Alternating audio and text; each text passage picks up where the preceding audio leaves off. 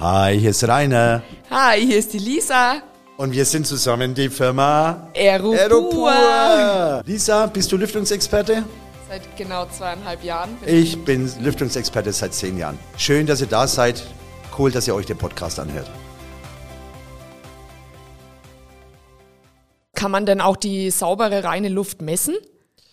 Ja, da muss man jetzt schon mal unterscheiden. Ähm, äh, saubere, reine Luft, es gibt einmal den Gasbereich, es gibt einmal den Partikelbereich. Also bei Gasen, wie man das zum Beispiel bei Schmelzöfen oder auch in der Galvanik findet, verhält es sich so, dass man verschiedene Ausgasungen hat.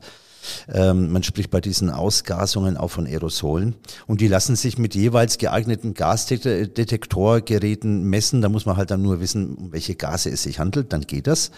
Bei Feststoffen in der Luft, das lässt sich eigentlich ungleich einfacher mit sogenannten Partikelmessgeräten messen. Das ist ein Gerät, wo innen drin ein Laser verbaut ist, der misst äh, nicht nur die Anzahl und äh, der, der Partikel, sondern auch die Größe.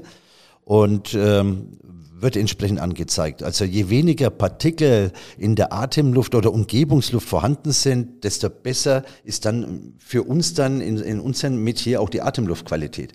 Jeder Mitarbeiter von uns bei Aeropur hat ein Partikelmessgerät und kann innerhalb von wenigen Minuten auch vor, bei, egal wo vor Ort, den Feinstaubanteil messen und entsprechend auch bestimmen.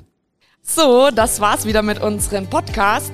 Sollten Sie weitere Informationen von uns noch benötigen, finden Sie uns auf www.aeropur.de. Fordern Sie uns und unsere Geräte einfach heraus, denn wir freuen uns auf Sie und bedanken uns ganz herzlich fürs Zuhören.